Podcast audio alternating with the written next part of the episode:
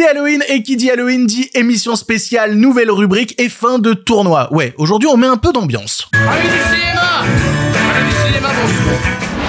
Tous et toutes et surtout à ceux et celles qui ne sont pas d'accord aujourd'hui dans le pire podcast cinéma. J'ai voulu découvrir une licence horrifique et je regrette. Retour sur la saga Vendredi 13 entre mecs immortels, téléportation, contrôle télépathique et voyage dans l'espace. Bon Dieu quoi? Après ça, une nouvelle rubrique débarque dans l'émission, celle du micro d'Andrew. Toutes les semaines, il part poser des questions et aujourd'hui, on va voir des drag queens pour leur demander quel est leur film d'horreur préféré. À côté de ça, pas de version podcast ou YouTube aujourd'hui, seulement un hommage à quelqu'un que j'aime beaucoup, le comédien Matthew Perry qui nous a quitté à l'âge de 54 ans. Pas de question du public non plus aujourd'hui, bah oui, c'est la spéciale Halloween, on fait n'importe quoi. On parlera de la fin du tournoi sur Instagram, mais aussi d'un film Netflix, Les Ordres du Mal. Et voilà, c'est le pire podcast cinéma avec vous. Eh bien, ça ne va pas être dans la poche. Avant de commencer, merci aux gens qui écoutent cette émission en podcast ou qui la regardent sur YouTube. Bon, d'habitude, je vous dis, quel que soit le format que vous choisissez, vous avez de l'exclusivité. C'est pas le cas aujourd'hui, mais pensez bien à vous abonner, que ce soit au podcast ou à la version YouTube, histoire de ne rater aucun épisode dès qu'il sort. Le pire podcast cinéma, c'est trois fois par semaine, les lundis, mercredis et vendredis à 7h du matin, histoire de pouvoir suivre toute l'actualité du monde de le cinéma. Et aujourd'hui, c'est la spéciale Halloween. On démarre tout de suite avec les sujets du jour. Respect et robustesse, Caius C+. Alors, les nouvelles sont bonnes? Ah, ils sont pas de la dernière marée, les nouvelles. Je. Pour cette émission spéciale Halloween, j'ai réfléchi longuement à une saga horrifique sur laquelle je pourrais revenir en détail. L'évidence aurait été de parler des films Halloween initiés par John Carpenter, mais bon, j'ai déjà fait un documentaire d'une heure disponible sur la chaîne qui en parle, ça faisait un petit peu redite. Et pareil, il y a plein de sagas où j'avais déjà vu certains films, mais pas tous, notamment, je sais pas, la saga Freddy, j'ai vu la majorité des longs métrages, c'était pas une véritable découverte pour moi que de vous parler de ces films-là. Et là, j'ai réalisé que je n'avais jamais vu aucun film de la saga Vendredi 13. Aucun. L'occasion était trop belle. Du coup, j'ai vu les 12 films de la saga Vendredi 13 et c'est terrible. Vraiment, j'ai souffert, vous imaginez même pas. Même le premier, tu te dis, oh ouais, ça va être sympa, il y a quand même un statut un peu culte. Non, même là, c'était compliqué. Bref, retour sur la saga Vendredi 13, sûrement la licence horrifique la plus dégueulassement opportuniste que le cinéma américain n'ait jamais portée. Ah, et pour info, je vais spoiler parce que, bon, la majorité des films de la saga sont sortis il y a plus de 30 ans, je pense qu'il y a prescription. Et puis, qui regarde Vendredi 13 en disant le plus important, c'est le scénario? Non, c'est pas le cas. Ah, et j'ai fait un classement du meilleur au pire, donc à chaque fois que je vous parlerai d'un nouveau film, je vous dirai où il est dans mon classement des 12 films, et si vous voulez voir le classement complet, je l'ai mis sur Letterboxd, le lien est dans la description. On y va? Allez, c'est parti Vendredi 13, sorti en 1980 et réalisé par Sean S. Cunningham. Un jour, ce type a vu Halloween de John Carpenter et s'est dit Hmm, est-ce qu'on peut faire exactement la même chose, mais en plus putassier et moins bien ?» Et ça a donné une licence de 12 longs métrages. Non mais vous y croyez sérieux? Le pitch est simple. En 1957, le jeune Jason Voorhees est mort noyé au camp de vacances de Crystal Lake parce que les moniteurs qui étaient censés le surveiller étaient trop occupés à faire crac-crac. Depuis, le camp a été abandonné parce qu'il paraît que si tu comptes passer tes vacances à Crystal Lake, tu risques de repartir sans ta tête. Du coup, de pas repartir. Sauf qu'en 1979, une bande de jeunes insupportables avec un sgeg à la place du cerveau décide de revenir sur place. Et bah, vous savez ce qui se passe, c'est un slasher. Donc globalement, ils vont se faire slasheriser. Voilà. Et là, il faut expliquer comment fonctionne la saga Vendredi 13, parce qu'elle a un tronc commun avec trois points principaux que respectent tous les films. Petit 1, on repompe un max d'idées ailleurs. On n'a pas de budget et pas d'idées, du coup tout ce qu'on peut choper à côté, on le prend. Petit 2, du cul, du cul, du cul, tout le temps, tout le temps du cul. Des jeunes ont payé pour être dans la salle, faut rentabiliser leur place. Ils veulent voir des tétés, des fessiers, des gens tout nus qui font crac crac, donc on met un maximum de cul. Et petit 3, quand leurs hormones en feu sont bien calmées, et ben on se met à massacrer tous les jeunes qui sont dans le film. Bah oui, ils étaient tout nus, et maintenant ils sont tout morts. Faut accepter cette idée-là quand tu regardes un film vendredi 13. Moi j'étais pas au courant avant de lancer, je me suis dit, oh un slasher ça va être sympa, et retrouver tous ces trucs appliqués puissance 10 000 m'a un peu surpris à la base. Parce que dès le départ, moi je me suis énervé quand j'ai vu que l'intro repompait celle d'Halloween avec le plan à la première personne, qu'ils allaient recopier le concept qu'il y avait dans Psychose de la pseudo Final Girl qui en fait se fait tuer dans la première partie du film, ou même par exemple qu'ils allaient reprendre jusqu'au thème musical de Psychose pour essayer de donner un peu d'enjeu à leur histoire. Sauf qu'ils sont même pas capables de le faire bien. Ils reprennent le thème musical de Psychose, mais pour dire attends, il y a un tueur quand même dans le film, et ben ils rajoutent un mec qui fait de l'asthme par-dessus. Ça fait ça en permanence sur la musique. On m'a expliqué que techniquement, c'est un mec qui répète kill, kill, kill, ma, ma, ma, mais merde, c'est juste insupportable. Et je dis ça alors que j'ai fini par apprécier la présence de cette musique dans le film, comme quoi le cerveau parfois nous joue des tours. Le problème, c'est que quand il repompe, il repompe mal. Ne serait-ce que cette scène d'intro avec le plan à la première personne, eh ben, il l'entrecoupe de scènes avec des gens qui baisent. Ce qui fait qu'on n'a pas du tout la continuité du plan séquence qu'il y avait dans Halloween. C'est gratuit à mort comme les scènes de baise. Et d'ailleurs, on va inaugurer ensemble ce que j'appelle le petit timer à fesses où je vous dirai à chaque film à quel moment commencent les scènes où ça fait zizi pampan. Alors techniquement dans ce film-là, ça commence à faire des bisous au bout de 4 minutes 22, mais ils sont encore trop habillés pour que je puisse le comptabiliser dans le timer à fesses. Du coup, on va plutôt prendre le moment où ils se déshabillent vraiment. C'est à 37 minutes 50. Je suis désolé, ça a l'air un peu abusé d'en parler comme ça, mais c'est vraiment le nerf du film. Il y a une scène où ils jouent au strip Monopoly. Un truc qui m'a beaucoup intrigué parce que j'ai pas compris les règles du strip Monopoly. C'est-à-dire que de ce que j'ai compris, tu achètes des cases et après si tu tombes sur les cases achetées par quelqu'un, eh ben tu dois enlever un vêtement. Mais ça veut dire que toutes les cases donc ont la même valeur. Ou est-ce que des cases valent plusieurs vêtements? Je trouve que ça déséquilibre complètement le gameplay parce que les règles du Monopoly c'est important, merde, c'est super important. Et en vrai, j'ai pas grand-chose à dire sur le film parce que c'est un slasher des plus basiques. J'étais content parce qu'il y avait Kevin Bacon jeune à l'intérieur et que c'était un poil plus gore que les films Halloween. Mais c'est pas inventif pour un sou, ça fonctionne juste parce que la dernière demi-heure est un peu fun et que l'idée de Jason qui sort de l'eau est restée comme marquante auprès de tout le monde. Le classement de ce film donc pour moi est à la troisième place sur 12. Oui, je le classe assez haut parce qu'il a son statut culte et qui fonctionne quand même pas mal. On n'est pas encore habitué au fait que ça va être redite sur redite sur redite, mais clairement il va se faire dépasser par certaines suites. Parce que oui, le film a tellement marché qu'il a fallu en faire des suites. Et dans le premier opus, le tueur c'est pas Jason, c'est la maman qui vient se venger. Et du coup il a fallu remodeler un peu le récit pour réussir à faire des trucs ensuite. Vendredi 13 partie 2, le tueur du vendredi sorti l'année d'après. Toujours le même principe, des jeunes dans un camp de vacances, du sang, du cul, sauf que cette fois-ci Jason est là pour tuer des gens avec un sac sur la tête. On copie encore des scènes ailleurs, il y a une scène de meurtre qui est littéralement tirée de la baie sanglante de Mario Bava, et j'ai regardé les making-of du film où ils disent ah non j'avais pas vu ce film, bien entendu, bien entendu. On ramène des personnages du premier opus pour les tuer dans les 20 premières minutes parce qu'on assume le fait que la continuité dans la saga Vendredi 13, c'est pas notre fort. Et malgré quelques plans en maillot de bain, on attend presque 46 minutes dans le film pour assumer un plan d'une nana entièrement nue. Ça va plus loin, ça arrive juste un peu plus tard. Le souci là, c'est qu'on va arriver à un problème récurrent sur la saga Vendredi 13, à savoir la censure. Parce qu'à l'époque, la MPAA, la Motion Pictures Association of America, était vachement plus rude sur les images qu'on pouvait montrer dans les films. On pouvait montrer des gens tout nus, mais montrer du sang, des scènes de meurtre, oh là là, non mon dieu, c'était horrible. Et du coup, des films comme Vendredi 13 ont reçu des coupes vraiment grossières dans leur montage, ont été obligés de recadrer certains plans pour ne pas montrer trop de violence. Et ça, vous pouvez le voir si vous cherchez les versions uncut de ces films directement sur YouTube. Et dans les versions uncut, vous verrez à quel point ils ont bossé justement les maquillages FX pour que ça rende au mieux, que ce soit vraiment des images cracra qui fonctionnent. Mais tout ça, malheureusement, a été viré des montages définitifs. Et du coup, quand tu regardes le film, eh ben, c'est très peu sanglant et tu t'ennuies un peu. Après, j'aime bien que dans le 2, on en arrive à l'image du Jason chasseur. C'est-à-dire qu'il va commencer à poursuivre ses proies, à poser des pièges, c'est un peu moins désorganisé que dans le premier. Mais, et ça me tue de le dire, t'es obligé de te taper entre deux scènes de meurtre, un passage où une nana veut baiser un mec en fauteuil roulant, et donc va dans sa chambre changer sa culotte et se mettre du parfum entre les jambes. Et j'ai pas de problème avec l'existence de cette scène, c'est juste qu'elle est plus longue que n'importe quelle scène de meurtre dans le film. Non mais Putain, le classement de ce film pour moi est donc à la cinquième position sur 12. J'aime pas le film, je le déteste pas, je le trouve juste d'un basique des plus absolus. Et puis je parlais du côté de Jason Chasseur, ok d'accord, mais il passe son temps à trébucher comme un idiot, on dirait un méchant dans un Scooby-Doo. Et il vénère la tête coupée de sa mère, ce qui est une bonne idée ça. Ça c'était plutôt fun. Mais ce film a rapporté beaucoup d'argent.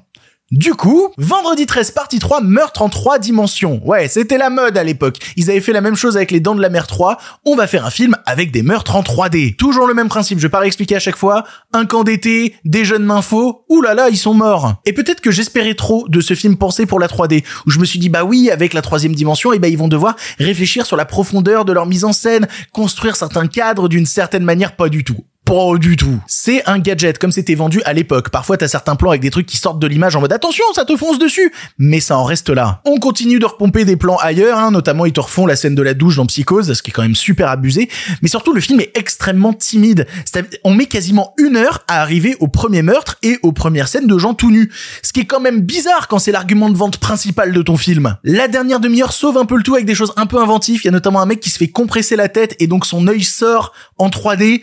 Ça, ça m'a fait rire, voilà, je trouvais ça rigolo. Et puis c'est le film où Jason va récupérer son masque de hockey fétiche. Ça, ça fait plaisir. Je passe vite sur celui-là, il est classé 6 sur 12, je le trouve aussi moyen qu'inutile. Heureusement qu'arrive sa suite. Vendredi 13 partie 4 chapitre final. Mon conseil si vous voulez découvrir la saga Vendredi 13, c'est de voir le premier et d'enchaîner direct sur le 4. Je sais que ça fait bizarre comme ça, mais le 4 est un film vraiment sympa. Déjà, contrairement au casting majoritairement amateur des films précédents, ici on retrouve des gens que ça fait plaisir de les voir et qui vont devenir connus après ce film. Notamment Crispin Glover, qui deviendra un an plus tard le papa de Marty McFly dans Retour vers le futur, mais aussi Corey Feldman, qui jouera un an après dans le film Les Goonies. D'ailleurs, Crispin Glover a une scène de danse dans le film, mais qui est tellement absurde elle est géniale. Ensuite, les meurtres sont vachement plus inspirés et vachement plus gore. Et ça, c'est grâce au retour de Tom Savini au maquillage FX qui s'était occupé du premier et qui est un putain de génie à ce niveau-là.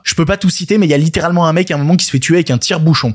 Et j'adore l'idée. Je trouve ça génial. Oui, il y a toujours des jeunes horny, évidemment, mais pour une fois, ils sont pas définis que par ça. Ils ont des enjeux à défendre. Ils sont plus passifs face à l'histoire. Ils deviennent actifs. Puis il y a des jolies idées de réalisation. Il y a tout un travail sur les ombres. Il y a un moment un meurtre à travers une toile de projection pour donner un petit côté méta. Et puis avoir intégré au récit un gamin et un mec qui cherche à venger sa sœur, bah ça permet aussi quand même de faire avancer l'histoire. Par contre, soyons très honnêtes, le film rate un peu le coche dans ces dix dernières minutes parce qu'il travaille tout le long la figure du Jason invincible, intuable, et dans les dix dernières minutes, il abandonne complètement l'idée. C'est vraiment le soufflet retombe. Pour l'instant, pour moi, c'est le meilleur de la saga que je viens classer à la deuxième position sur 12. Et niveau timer, on va gagner du temps pour une fois parce que la première scène de rapport arrive à 12 minutes 30 de film. Chapeau, bravo, record battu. Il y a un film que je considère meilleur que celui-là, mais c'est pas pour tout de suite. Parce qu'avant ça, il y a euh, le cinquième. Vendredi 13, partie 5, une nouvelle terreur. Je vais vous le dire tout de suite, c'est un des plus mauvais de, toute la licence. Dans mon classement, il est à la dixième place sur 12. C'est pour vous dire. C'est le film qui a subi le plus de censure, que ce soit niveau sang et niveau fesses. T'as l'impression de regarder une version bisounours d'un mauvais Jason. Enfin, bisounours, c'est surtout qu'au tournage de ce film, ils sont un peu partis en couille. Ils ont quasiment tourné des scènes X. Alors, le, timer m'indique 42 minutes, mais pour des plans sur des seins, des plans fixes qui ne s'arrête jamais. C'est tellement long et voyeuriste et bizarre. Vraiment, c'est tellement long et complaisant quand ça arrive dans le film, ça crée un décalage qui est très étrange. Et je dis mauvais Jason parce que bah, y a pas Jason dans le film en fait. En gros, on va suivre le personnage de Tommy, donc qui était interprété par Corey Feldman dans le film précédent, qui a grandi et qui va dans un hôpital psychiatrique spécial qui se situe sur un camp d'été. Bah oui, et en fait le méchant tueur qui a revêtu un masque de hockey, revêtu, ça se dit, je sais pas. Eh ben, c'est un flic qui passait dans le coin. Vraiment, c'est ultra nanar, c'est terrible. T'installe un personnage, il meurt la scène d'après, c'est le même schéma en boucle et c'est surmonté de scènes de karaté où par exemple t'as une scène avec un mec qui est gros et vu qu'il est gros, il a les doigts recouverts de chocolat, du coup il peut pas toucher du linge propre, mais il touche le linge propre avec ses doigts recouverts de chocolat et du coup il y a un mec du camp qui pète un câble et qui lui met un coup de hache. C'est ça le film. Je veux dire dans le cinquième, il y a littéralement un mec qui se fait embrocher parce qu'il avait la chiasse après avoir bouffé des enchiladas. Non mais, mais j'ai pas signé pour ça moi en fait. À ce moment-là, tu te dis, il y a plus d'espoir. Et puis, vendredi 13, partie 6, Jason le mort-vivant, c'est le meilleur. Point. J'ai rien à dire de plus. Premier sur mon classement sur 12. Comme le dit le titre, dès le début, Jason est mort, mais il est ressuscité par un éclair et il te fait une intro de film façon James Bond, vous savez, avec le cercle là. C'est stupide à mort et c'est tout l'intérêt du film. La première scène de meurtre, c'est un mec qui se fait arracher le cœur à main nue. C'est quand même un autre level que les précédents. Et c'est quasiment un film méta. T'as littéralement une scène où des personnages regardent la caméra et font, vous avez vraiment des divertissements bizarres? C'est à la fois une parodie du genre du slasher comme le sera Scream des années plus tard, mais aussi un véritable Jason parce qu'enfin il est mis sur le devant de l'affiche. Et c'est en s'affranchissant des codes du slasher qu'il arrive enfin à iconiser son boogeyman. Il y a une scène où Jason rentre dans un dortoir d'enfant où tu suis son ombre par-dessus. C'est incroyable. Et à côté ça, ça essaye d'arrêter de se prendre au sérieux. Ça trouve une nouvelle jeunesse à travers ça. Il y a toute une scène de, de tuerie avec des gens qui jouaient au paintball et qui avaient perdu. Du coup, ils ont des, des bandeaux avec marqué dead. C'est tellement drôle. Et niveau timer de fesses, c'est pas un record battu. On est à 35 minutes. Mais même là, le film est moins voyeuriste, moins grossier. Il en fait quelque chose de plus joyeux, de plus fun. Et niveau écriture, ça arrête d'essayer d'avoir 12 000 points de vue dans le film. Non, il y a deux personnages, le personnage de Tommy et le personnage de Jason. Et on va suivre à la fois celui qui exécute et celui qui tente de sauver. Ça crée de la tension, c'est beaucoup plus efficace, c'est vachement mieux rythmé. C'est vraiment le meilleur vendredi 13 de la saga. Ça mériterait juste un peu plus de sang, mais bon, la censure tu connais. Et là, tu te dis, bah on aurait dû s'arrêter là. C'était un, final parfait. Mais il y a encore six films après celui-là. Vendredi 13, partie 7, un nouveau défi. Je vous donne le pitch qui a été donné au producteur. C'est Jason versus Carrie. Jason versus une meuf qui a des pouvoirs de télépathe. Putain. Oh.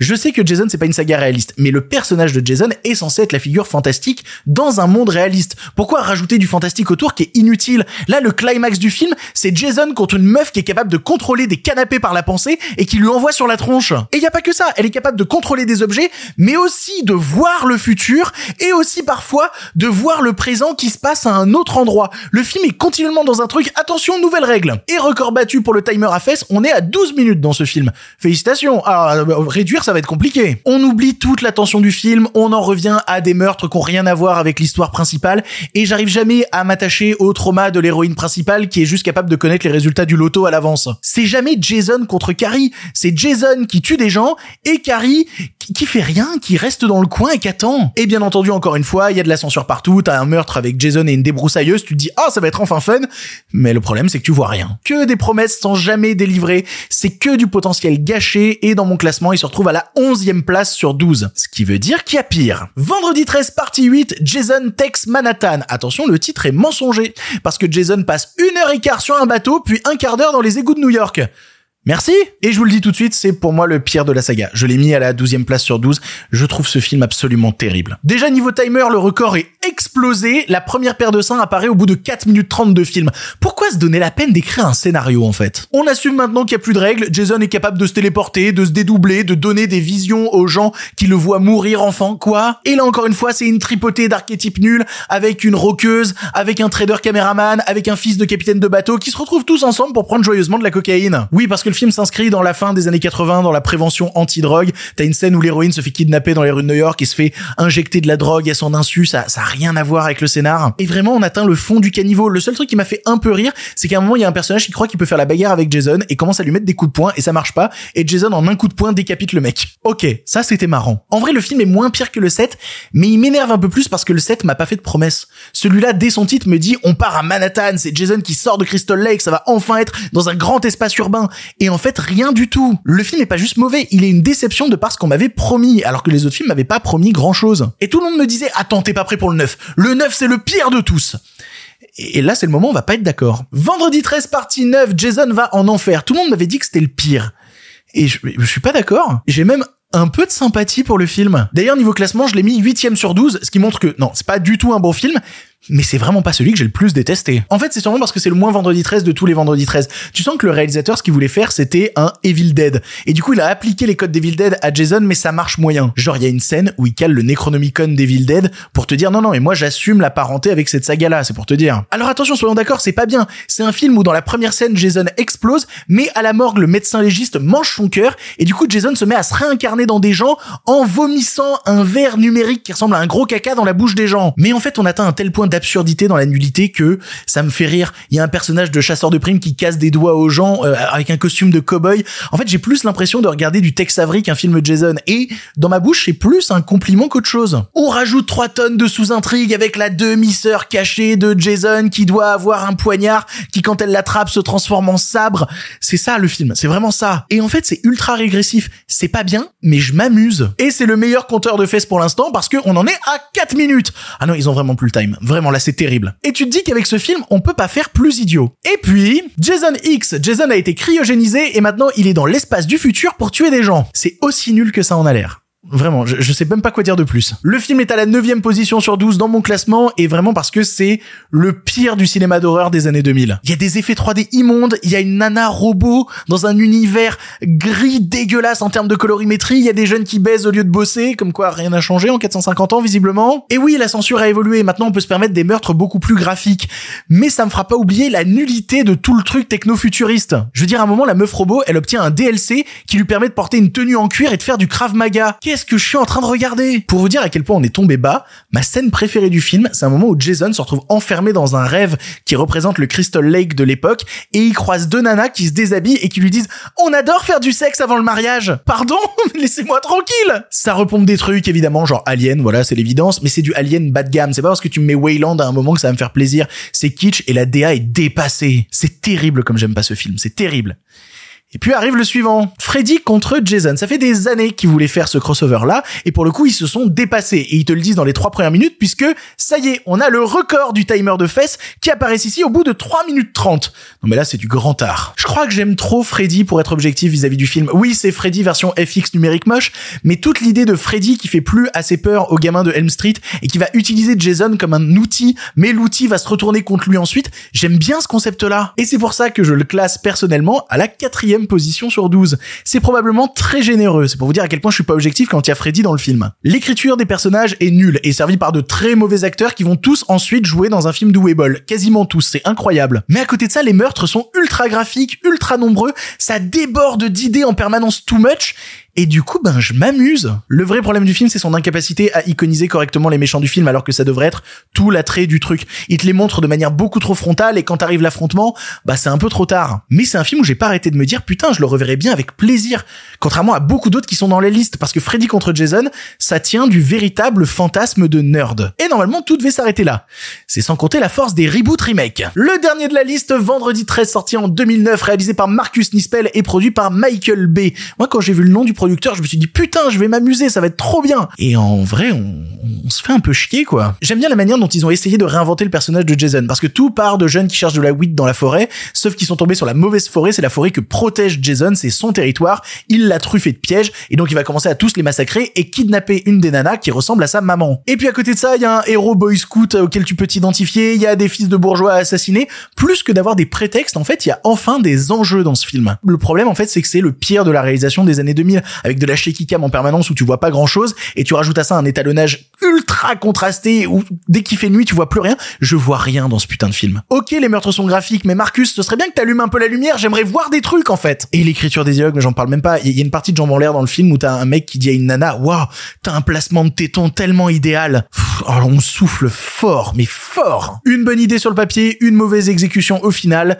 Il y a pas mal de films des années 80 qui dépassent celui-là. Et c'est fini. Merci. Bonsoir. Que retenir de la saga Vendredi 13 Eh ben malheureusement pas grand-chose. Oui, de films sur nage vraiment au milieu, mais j'ai du mal à saisir son statut culte tant je trouve la saga continuellement opportuniste et faite pour de mauvaises raisons. En fait, si peut- peut-être que le film est culte parce que dans une époque qui était sclérosée par le genre du slasher, eh ben c'était un premier arrivant qui était un peu le meilleur du pire en quelque sorte. Mais à découvrir en 2023, même en essayant de le remettre dans le contexte de l'époque, c'est une tannée, c'est majoritairement un très mauvais moment. C'était censé être mon petit bonheur d'Halloween de me dire tiens, je vais découvrir un personnage d'horreur culte et tout, mais j'ai majoritairement vu des mauvais films, quoi. Du coup, mon petit conseil, c'est voyez le 1 parce qu'il est culte, voyez le 4 parce qu'il est sympa, voyez le 6 parce qu'il est super, et voyez Freddy contre Jason si vous êtes un gros nerd comme moi. Du reste, c'était une sacrée aventure. Je sais pas si je referai prochainement un épisode sur une saga dédiée parce que va me falloir du temps pour me remettre de celle-là. Vraiment, pas mal de temps.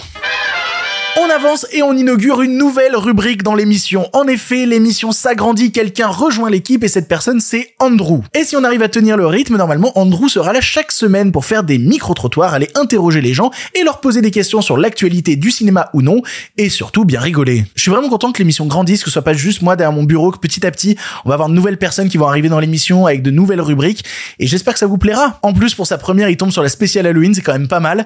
C'est l'heure du micro d'Andrew. C'est une excellente question. Aujourd'hui, c'est Halloween à Montréal et en parallèle, il y a le rendez-vous de la drague. Donc, si on allait demander aux drag queens c'est quoi leur film d'horreur préféré, on y va. Ça te va? Non Oui. Allez, on y va. Wouh Coucou Alors, le plus important, c'est de bien choisir. Je cherche des drags qui m'inspirent. Que pour le pire du cinéma, on veut les pires drag queens. On va commencer par les Ginger Sisters. Bonjour Ginger Sisters. J'ai une question pour vous, venez. Alors, on a un podcast de cinéma et on a une question pour vous. C'est quoi votre film d'horreur préféré? Scream. Scream. Tous les Freddy Krueger. Oh. Ah mais avoir quelqu'un qui sonne chez moi et qui vient, ah, qui vient me tuer, ah non, ça me fait peur. Un peu comme les Date Grinder, qu'on connaît pas? Un peu comme les Dead Grinder, donc c'est ça. film d'horreur préféré, je dirais que ça serait Halloween. Le Halloween euh, qui ont refait la suite officielle avec Jamie Lee Curtis qui est sortie en 2018, je crois. J'ai vraiment, euh, vraiment apprécié. Je dois dire que j'aime aussi la relecture euh, de Rob Zombie, le premier aussi. Est-ce qu'il y a une scène en particulier qui t'a marqué? Je me rappelle plus c'est lequel. Je pense que c'est le sixième. Une femme qui vient d'accoucher, genre qui court avec son bébé, puis là lui elle poursuit, puis là ben il y a une médecin qui l'accompagne, puis là ben il pogne la médecin par la gorge, puis elle rentre dans un clou sur le mur, dans la tête. Ou en donné, je pense qu'il décapite une madame, puis euh, il met sa tête dans une sécheuse. Fait que là son mari il rentre, puis il entend juste comme un gros badang, badang, badang dans la sécheuse. Ça donne envie de le voir, dis donc. Ouais, hein? Ça fait longtemps que t'es au Québec? Ça fait euh, bientôt deux ans. Tu viens de où en France? Paris. Paris. Oh mon dieu, moi j'adore la toute la tri euh, ben pas la trilogie mais toute la série ça là, les décadences, grande grande grande crise de fan. Est-ce que je peux faire un, un spoiler sur le dernier? Quand la chum elle se rentre euh, un, un tube dans la jambe là, dans dans l'os esti pour tout s'aspirer le l'os. Ça c'était dégueulasse, c'était merveilleux, j'ai adoré puis après ça finit en plein de petits morceaux. Tu vas nous créer des traumatismes. Et pour toi? Moi, j'ai l'air d'une méchante sorcière fucking gore, mais je suis genre incapable. Sinon, euh, genre Elvira, Mistress of the Dark, mais c'est pas un film d'horreur, mais comme ça reste thématique Halloween, mettons. Quand que euh, Elvira fait genre une potion, puis il y a des grandes crises de tentacules qui sortent, je, je m'excuse. Mais ça, c'est excitant, ça fait pas peur. Allô? On a une émission de cinéma et on a une question pour toi. J'ai une réponse. Tu es un fan des vieux films des années 90, que tu t'attends que la fille elle meurt, tu t'attends qu'elle déboule les marches, tu sais, tout ça, les frissons, les euh, je sais ce que t'as fait l'été dernier. Je suis pas dans le gore puis dans les conjuring, des affaires de même. Tu sais, pas, faut pas que je fasse le saut. Faut que je sache qu'ils s'en viennent, mais que quand même il y a un petit stress. Rose McGowan dans la porte de garage dans Frisson 1 là. Salut Lily Rose. C'est quoi ton film d'horreur préféré? Euh, je dirais euh, L'Exorciste. Ah oui, on a un bon point en commun. Le cadreur qui est juste ici, bonjour. Il s'est amusé à me faire euh, vaincre mes démons d'enfance, donc je l'ai regardé il y a pas longtemps et je dors toujours pas. Ah, c'est cool. Moi non plus, j'ai arrêté de dormir depuis 1780. Ben, le fameux blé. Effectivement. Ah, c'est une drag queen en une image. Merci. Le matin. Oui, hein, exactement. Moi, c'est Bird Box. Moi, j'aime beaucoup Bird Box. C'est, ça fait peur puis tu vois rien. La fiancée de Chucky. Capote sur ce film. Je suis une fan incontestée. J'ai les poupées à la maison. Il lui jette la télé dans la baignoire puis elle se fait électrocuter. C'est le fun. Mais tu sais qu'il y a une de tes sœurs qui est déguisée comme ça d'ailleurs. Je capote ma vie. Quand j'ai vu ça, j'étais comme, yeah. J'ai été lui dire, j'étais comme, girl, you beautiful. On a une émission de cinéma, on a des questions pour toi. Ben oui, let's go, shoot! Alors ma question, c'est quoi ton film d'horreur préféré? Oh my god! Un vide de même, là? Ouais. Ah! Euh, Et me dis pas Chicken Run. J'aime les ça, décadence. J'adore ça. Ou sinon, euh, Signe, la scène sur le toit quand le père est dans la chambre, là, puis que tu le vois genre, genre 3 secondes. C'est assez pour te faire comme... Ah! Il est là, tabarnak! Je pourrais pas dire ça. T'as juré. On a un podcast de cinéma et j'ai une question pour toi. J'adore le cinéma. Je pense que j'ai vu au moins un film. Wow! Moi, je suis pas ben ben horreur dans la vie. Je pense que euh, je sais choquant. Je suis trop gay pour les films d'horreur. Genre, euh, ça serait film de peur, mon film préféré. Le bout où a choisi la banane au lieu du fusil, ça c'est moi. Mais qui a éteint la lumière? Je sais pas. Ouvre tes yeux, niaiseuse. Alors, fun fact, il y a un de mes plans cul qui est juste là. Il a une bite énorme. Bref. Film d'horreur préféré, euh, tout ce qui est en rapport avec le capitalisme. Du genre? Du genre, la vie en général. Ah oui, parle-moi de Clapiche. Vas-y, parle-moi de tout ça. J'aime ça. J'ai découvert le silence des agneaux quand j'étais très jeune hein, et ça m'a terrorisé quand j'étais vraiment très petit. Mais là, à l'heure actuelle, hein, Legally Blonde, Une scène en particulier? Tout le film, je déteste. Ça parle de quoi ce film? Je connais pas. Ça parle de blonde, hein, ça parle de Legally. Et si tu ne connais pas, tu as un téléphone, tu as une connexion et tu cherches. Elle est désagréable. Mais non, je sais comment t'amadouer. Ça marche très bien.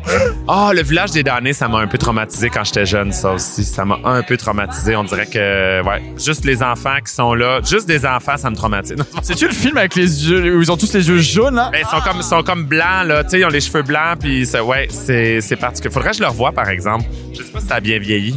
Quand on est enfant, on a tous un traumatisme d'enfance d'un film qu'on a vu. Ce serait quoi, à part l'exorciste Euh, moi, c'est It, le clown. Euh, déjà, j'ai une phobie des clowns dans vie, mais alors euh, vraiment euh, un gros problème dans vie. Hein. Est-ce que tu parles de l'ancienne version euh, téléfilm ou le nouveau Ouais, l'ancienne version. Tu sais, celle où il a les dents très pointues, où t'as l'impression qu'il va tout manger. Ouais, ouais, il est affreux, épouvantable. Dans mon cas, moi, c'est Willy l'ourson. J'avais vraiment peur là-dessus. Je sais pas, j'avais comme une phobie quand j'étais petit, puis je voyais ça comme me courir après puis manger, mais comme c'est ouais. D'accord. Je me souviens que quand j'étais petit, ma maman écoutait Alien. Et la bébite qui sortait du ventre, je me souviens très petit que j'en avais eu peur. Mais avoir trois ans quand j'ai vu cette scène. Fait que j'étais même pas supposé, j'avais été voir maman, je me suis levé puis je suis allé voir. Trois ans? Les cabines de bronzage dans... Euh... Destination finale 3 Mais oui Moi aussi, j'allais dire Final euh, Destination, mais les avions. Le premier, là. là. Genre les, les, euh, les morceaux de bois qui tombent aussi sur Ah! l'autoroute. Ah ouais. Ignoble. Ouais, ouais, ça, c'est le pire. Je sais pas le nom du, du film en français, mais c'est le Never Ending Story. C'est de la scène avec le loup. Je sais pas pourquoi, mais ça me traumatisé pour comme 5 ans. C'était dans, dans le, euh, le grand bleu. Le grand bleu où il commence à, pa- à partir en asphyxie, etc. Où là, c'est un truc qui m'a terrorisé. Où des fois, je me réveillais la nuit en me disant Non, ça va, non, c'est bon, je respire. Je suis pas dans le grand bleu, c'est bon. Ouais, grave. T'as du mal à mettre la tête sous l'eau, j'imagine. Non, mais non, ça va. Si je suis bien accompagné avec des maîtres nageurs, des. Lifeguard. Bien musclé, tout ça. Ah non, je m'en fous. Alors, Ah non, on s'en fout. Non, je prends tout. Je mange tout, moi. Je suis euh, multivore. Quand on était petite, on a tous eu un film qui nous a traumatisé ou une scène qu'on a vu dans un film. Pour toi, ce serait quoi? The Exorcist. Quand elle se met à tourner de la tête puis à vomir. C'est la même que moi Ça m'a traumatisé. C'était absolument horrible. J'ai déjà vécu une scène très similaire. Pardon? Non, je n'étais pas possédé du démon, mais j'avais euh, bu beaucoup, beaucoup, beaucoup, beaucoup de crème d'amande verte. J'étais saoul. Et on a pris une voiture, un taxi, et en débarquant du taxi, il y avait une belle petite neige qui s'était mise. Mais ça sortait, mais c'était vert. Parce que j'avais pris de la crème d'amande verte, et j'en vois plus de crème d'amande verte. Euh, je pense que c'est Mean Girls parce que je sais que je vais devenir la maman de Regina George un jour. Ça va être moi avec les phototons. Merci beaucoup. Bye. Son maquillage était insane, on est d'accord? Il y avait de bons films comme de mauvais films, il y avait de bonnes dragues comme de mauvaises dragues, mais en tout cas, c'était extraordinaire. On a parlé de cinéma et d'Halloween, et maintenant on repasse le micro à Victor. Tu te démerdes avec ça. Bon, on a bien rigolé dans cette spéciale Halloween, c'était bien sympa, mais je voulais pas attendre la prochaine émission pour parler d'un truc qui est un peu moins rigolo, je vous préviens tout de suite. J'avais pas envie que ce truc, que ce- cet hommage en quelque sorte, soit séparé entre la version YouTube et la version podcast. J'avais envie au contraire que ça rassemble un petit peu, puisque hier soir nous a quitté à l'âge de 54 ans le comédien Matthew Perry. Et clairement, mon cœur saigne. Je vais pas rentrer dans les détails de sa mort parce que ça n'a pas d'intérêt et puis les médias à scandale se déchaînent dessus, TMZ fait n'importe quoi. C'est juste horrible. Puis on avait prévu une émission Halloween un peu rigolo, mais bon, on choisit pas ce qui se passe dans la vie. Et j'avais envie de lui rendre hommage dans cette émission parce que Matthew Perry, oui, c'est une grosse carrière à la télévision sur laquelle on va revenir, mais c'est aussi des choses au cinéma. Personnellement, plus jeune, je l'avais vu dans Mon voisin le tueur, un film qui est resté assez culte dans le tout début de ma cinéphilie parce que je trouvais qu'il m'y faisait beaucoup rire et puis il y avait aussi Bruce Willis, etc. Et puis même plus tard, en grandissant, je me rappelle en 2009 de la sortie de 17 ans encore où il jouait dedans. Un film que je trouve un peu trop sous-estimé. Vraiment, j'aime beaucoup 17 ans encore. Je trouve que c'est parmi les comédies extrêmement réussies de la fin des années 2000 et euh, je sais pas si c'est partagé, je sais pas si je suis tout seul dans ce cas-là.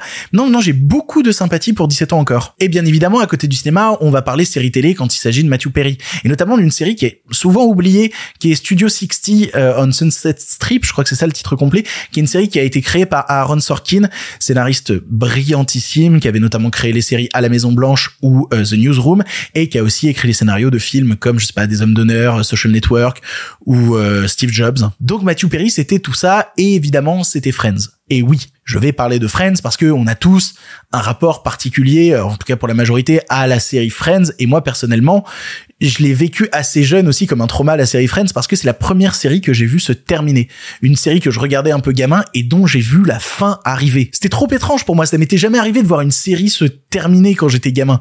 Et plus tard en grandissant, Friends est resté très présent dans ma vie et c'est une série qui est revenue notamment dans des moments où j'allais extrêmement mal, où j'ai beaucoup, je l'ai vu euh, vraiment, je dois être à une quinzaine de visionnages de la série Friends, je pense quelque chose comme ça. Parce que dès que j'allais mal, eh ben j'y retournais et j'y trouvais une petite dose de bonheur, une petite dose de joie et qui était très souvent apportée par mon personnage préféré de la série, à savoir Chandler Bing, interprété par Matthew Perry. Anecdote ultra perso d'ailleurs, mais ça fait des années que mon porte-clés, c'est une figurine de Chandler Bing. Comme quoi, il m'a toujours plus ou moins accompagné. Mais parler de mon rapport à Friends a assez peu d'intérêt au final. Je pense qu'on a tous une petite histoire à raconter autour de ça. Et surtout, Matthew Perry, c'était pas que Friends. Il a écrit énormément de choses intéressantes, notamment je vous conseille sa bio qui est sortie l'année dernière et qui, alors, je l'avais lu à l'époque, j'avais adoré, mais à lire rétrospectivement maintenant, ça va juste être absolument terrible. Genre une des premières phrases du truc, c'est salut, je m'appelle Matthew Perry, je devrais être mort.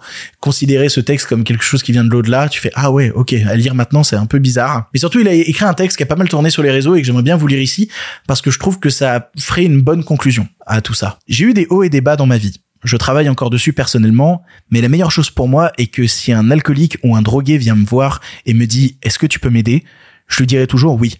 Je sais comment faire. Je vais faire ça pour toi même si j'arrive pas toujours à le faire pour moi. Et dès que je peux, je le fais. En groupe ou seul à seul. Et j'ai créé la Perry House à Malibu, un établissement de désintox pour hommes. Quand je mourrai, je sais que des gens vont parler de Friends, Friends, Friends, et j'en suis fier, heureux d'avoir pu donner un travail d'acteur solide, autant que j'ai pu donner aux gens sur Internet de multiples chances de rire de mes problèmes. Mais quand je mourrai, si on parle de tous mes accomplissements, ce serait sympa si Friends est listé bien après toutes les choses que j'ai pu faire pour aider les autres. Je sais que ça n'arrivera pas, mais ce serait sympa. Merci pour tout Matthew Perry. Pour Friends, pour les rires, pour les larmes. mais aussi pour tout le reste. Les nouvelles n'étaient pas très fraîches, en effet. Allez, on avance, on retourne dans la spéciale Halloween puisque pas de questions du public cette semaine. Non, j'avais envie de vous parler du tournoi que j'ai lancé il y a quelques semaines sur Instagram. Suivez-moi sur Instagram et dont on a enfin eu le résultat. J'en avais parlé il y a plusieurs émissions, mais donc c'était un tournoi sur mon compte Instagram. Le lien est en description du compte Instagram. Je fais la pub à chaque fois, je suis désolé, c'est insupportable. Mais du coup, le but était de prendre une sélection de 32 films d'horreur et de décider parmi toutes les premières victimes de ces films d'horreur qui auraient dû survivre? Et vous avez voté, vous avez décidé qui aurait dû survivre. Et je vais être totalement honnête avec vous, j'ai un peu merdé dans le tournoi. Parce que au milieu de 30 candidatures de personnes adultes, j'ai calé un enfant et un chien. À savoir respectivement Georgie dans les films Ça et le chien qui meurt au tout début de The Thing. Alors attention, les adultes se sont très bien battus et en demi-finale, on retrouvait encore Marion Crane de Psychose ou Adam du premier film Saw. Mais comment réussir à battre un enfant et un chien? Et du coup, bah la finale était un petit peu attendue. Ça s'est retrouvé avec Georgie face au dogo. Et là, c'est marrant parce que j'ai vu vraiment des cas de conscience dans mes messages de gens qui n'arrivaient pas à se décider en mode est-ce que j'accorde plus de valeur à la vie d'un enfant ou à la vie d'un animal? C'est vous avec vous-même, vous vous démerdez. Et du coup, on a un résultat et à l'époque où j'avais lancé le concours, j'avais fait une prédiction de qui allait gagner. Et évidemment, j'étais tombé juste. Du coup, écoutons la prédiction que j'avais fait à l'époque. Mais je pense déjà savoir qui va gagner. Je vais l'enregistrer maintenant. Je pense que la personne qui va gagner, c'est le chien.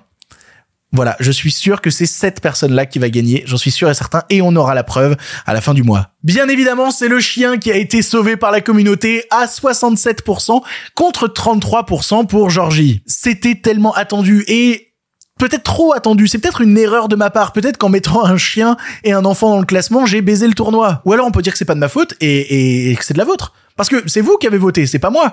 Et du coup, bah, si vous vouliez pas un truc prévisible, bah, fallait pas voter pour le truc prévisible. Du coup, bah, euh, vous êtes autant fautif que moi, voilà. En tout cas, c'était vraiment marrant de, de, recevoir les messages de gens qui, à chaque fois qu'on faisait un nouveau tour, m'envoyaient, non mais attends, comment je fais pour décider entre machin et machine, c'est vraiment trop compliqué. Il y a eu un gros, gros fan club de Yoko dans The Grudge. Vraiment, Yoko aurait pu monter très, très haut. Et si je refais un tournoi du genre, j'inclurai pas de chien, c'est promis. Ou alors, je ferai l'inverse, je ferai un tournoi avec que des chiens. Genre, parmi 32 chiens qui sont les meilleurs chiens du cinéma, il y a peut-être une idée à creuser. Voilà, je vais peut-être faire ça. C'est pas mal. Merci de votre participation. En tout cas, sur Instagram, on s'est bien marré pour Halloween. N'hésitez pas à m'y suivre si vous voulez peut-être participer à de prochains tournois. Et sur ce, ben, on avance. On avance. Pour le cinéma, monsieur Leblanc, pour le grand écran, pas pour la petite lucarne. Allez, un film pour finir et on remballe. Vous savez que vous pouvez venir parler d'un film à la fin d'une émission. C'est tous les vendredis. Pour ça, il vous suffit d'envoyer un audio d'environ 3 minutes à l'adresse mail lepirepodcastiné.gmail.com. Mais aujourd'hui, c'est la spéciale d'Halloween et on va parler d'un film d'horreur. Un film d'horreur que je n'avais pas du tout vu venir et ça va m'énerver. Je vais vous expliquer pourquoi. On va parler aujourd'hui de Hermana Muerte ou en français, Les Ordres du Mal.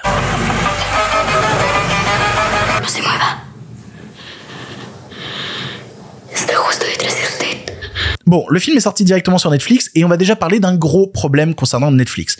À savoir que les films qui sortent dessus ne sont jamais considérés comme des films, comme des œuvres filmiques. C'est considéré seulement comme du contenu. Et oui, je suis en train de dire une évidence qui paraît très très très anti-Netflix, mais je trouve que le point a jamais été aussi marquant qu'avec la sortie du film du jour. Parce que je vois l'affiche débarquer sur ma homepage de Netflix et bah, je suis intrigué par l'affiche parce que bah, c'est le boulot de l'algorithme Netflix de faire des affiches qui me correspondent et qui m'intriguent. Et du coup, je, je clique sur le film en me disant tiens, qu'est-ce que c'est? Et pour trouver qui avait réalisé ce film-là, il a fallu que je descende tout, tout, tout, tout, tout en bas d'une page pour finalement me rendre compte que merde, c'est le nouveau film de Paco Plaza Et j'adore Paco Plaza, c'est le réalisateur de, Rec 1 et 2 en duo avec Raume Balaguerro. Il avait aussi réalisé Rec 3, pour lequel j'ai beaucoup de sympathie. Et surtout l'année dernière, un film d'horreur terrifiant qui s'appelle La Abuela. Et vraiment, si vous avez pas vu La Abuela, voyez-le, c'est trop bien La Abuela. Et en fait, j'aurais aimé savoir que Paco Plaza sortait un nouveau film. J'aurais aimé que des gens soient mis au courant que cet auteur-là avait réalisé un nouveau film d'horreur. Mais non, le nom du film, son affiche gérée par un algorithme était plus importante que dire qui est le type qui a fait le film. Les auteurs ne comptent pas, seulement le contenu. Et ça, ça m'énerve. Voilà. Mais qu'est-ce que vaut ce film donc? Hermana Muerte, ou en français Les Ordres du Mal, suit une jeune novice en 1949 qui va rejoindre un couvent de bonnes sœurs en Espagne profondément marqué par la sortie de la Seconde Guerre mondiale. Et cette jeune novice qui s'appelle Narcissa, elle est spéciale parce que quand elle était gamine, elle a vu la Vierge Marie, elle a eu des visions.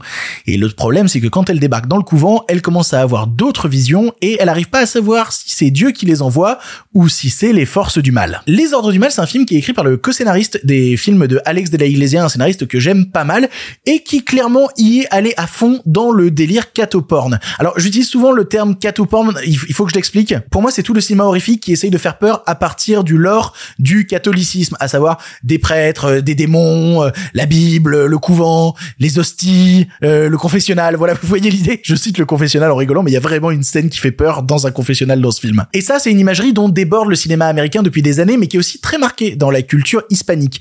Et personnellement, c'est un genre qui a tendance à me saouler. Je suis toujours content quand justement je découvre des films d'horreur qui vont chercher un autre lore, d'autres religions, où je peux découvrir d'autres coutumes, et ça me permet de découvrir aussi une autre culture. Parce que le problème de ce genre-là, c'est qu'on a eu tellement de films dans ce registre que pour réussir à trouver de nouvelles idées un petit peu novatrices, bah c'est compliqué, c'est pas simple. Et pourtant, le film à ce niveau-là s'en sort pas mal. Je le dis maintenant d'ailleurs, j'ai pas mal aimé Hermana Muerte, je trouve ça un peu moins bien que La Abuela, mais une chose est sûre, ça met une patate à la majorité du cinéma américain d'horreur de 2023. Déjà, le récit a pas le temps, il assume frontalement son parti pris, qui va être de traiter des visions, et il t'en balance dans la gueule dès les dix premières minutes du film. Parce qu'au-delà des visions, toute la thématique du film, ça va être la croyance. Est-ce qu'on croit ou pas? Notamment de la part des bonnes sœurs qui incluent cette novice dans leur couvent et qui vont dire ouais, euh, quand même, est-ce qu'elle a vraiment vu la Vierge Marie? Est-ce que je crois ou non aux visions qu'elle a eues? Et elle-même, l'héroïne, eh ben, elle se pose des questions sur sa propre croyance. Elle se demande est-ce que j'ai vraiment vu ça? Est-ce que ça m'est vraiment arrivé? Est-ce que je crois moi-même encore en Dieu? Et puis je commence à avoir de nouvelles visions, donc c'est étrange. Est-ce que ça m'est vraiment arrivé? Je suis perdu. Croire ou ne pas croire? Essayer de retrouver une forme d'espoir dans la croyance quand la guerre a tout ravagé jusqu'à notre propre chair. Et c'est tout l'enjeu du film. Et tout ça est beaucoup aidé par la mise en scène de Paco Plaza qui, alors je suis désolé de le dire, je trouve beaucoup plus maline que celle de son comparse Raume Balaguerro. Balaguerro, c'est simple, il a fait un film que je trouve super qui s'appelle Malveillance. Si vous avez pas vu Malveillance, voyez-le, c'est trop bien. Mais après ça, il s'est enlisé dans de la série B horrifique un peu nulle. Genre cette année, il a sorti un film qui s'appelle Vénus que j'ai vu et euh, ouais, bah voilà, série B horrifique un peu nulle. Déjà, ce que fait Paco Plaza, c'est qu'il enferme tout son récit dans un format 4 tiers qui est pas juste un gimmick un peu bête, mais qui va au contraire utiliser pour enfermer son héroïne dans ce couvent où elle se sent mal à l'aise. Le but, c'est de parler de l'oppression de ce personnage-là et c'est aidé par la mise en scène de Plaza parce que, alors, je sais pas comment vraiment la définir parce qu'elle oscille à la fois entre de la brutalité frontale extrêmement marquée où on va t'envoyer à la gueule des CGI pour faire des visions démoniaques mais qui fonctionne vraiment pas mal. Il y en a une dans un confessionnal avec des yeux. Je trouve toute cette imagerie vraiment passionnante. J'aime beaucoup la tension qui s'en dégage mais à côté de ça, il est capable de te faire des séquences du- d'une sophistication assez gracieuse. Notamment t'as toute une scène où elle apprend à danser à des gamines dans une chambre et où il travaille à la fois le premier plan, le second plan de manière séparée. Non, vraiment, je trouve ça assez beau et assez doux et assez tendre. Et c'est aidé d'ailleurs par un gros travail à la lumière qui, je pense, est la plus grosse réussite du film. C'est la lumière dans ce film pour éclairer le couvent est juste magnifique. Ce qui m'embête un peu plus, par contre, c'est le scénario. Alors, qui permet juste de base de laisser un grand terrain de jeu au réalisateur pour mettre en image plein, plein, plein d'images horrifiques, mais qui va un peu trop enchaîner le gimmick du oh mais c'était un rêve, c'est pas grave. En fait, quand ça arrive, ce truc-là, t'as une vision oh c'était un rêve. Bah la première fois tu dis ça va, la deuxième fois tu fais Hum, c'est un peu too much, et la troisième fois tu dis mais arrête en fait, tu fais quoi? Mais à la limite ça je peux le comprendre, je peux le pardonner parce que c'est inscrit dans l'ADN du film et dans l'ADN du personnage. Pourquoi pas? Mais la dernière demi-heure essaye d'amener tellement de choses aux chausse-pieds que ça marche pas. Je vais pas spoiler, mais on est encore dans ces thématiques-là de trauma de la Seconde Guerre mondiale et conséquences sur les bonnes sœurs et sur les actes qu'elles ont eu à commettre, etc. Tellement mal amené que ça devient d'une lourdeur intense. Ça tombe vraiment à plat, ça tombe à côté. Et c'est dommage quand à côté tout a fonctionné non-stop. Malgré tout, je trouve que c'est un film d'une efficacité folle. Et je pense que pour Halloween, c'est le film à regarder si vous voulez frissonner un peu. C'est la découverte à voir en ce Halloween 2023. Et je suis ravi de voir que Paco Plaza a fait un nouveau film. Ça me rend très heureux. J'aurais aimé juste être au courant avant. Et puis que Netflix le mette un peu en avant. Mais bon, ça, c'est, c'est peut-être visiblement un peu trop demandé.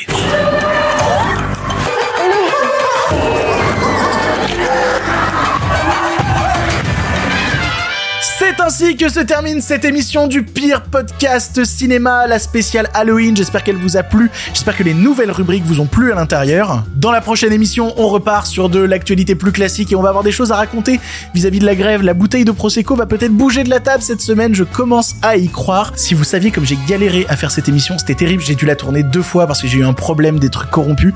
Donc là, vous voyez, chez moi, il est 20h10 et l'émission sort dans, oh, dans 6 heures, ça va. Je vais avoir le temps de la monter, ça va le faire. Bref, à tous ceux et celles qui sont restés jusque là. J'espère que tout ça vous a plu.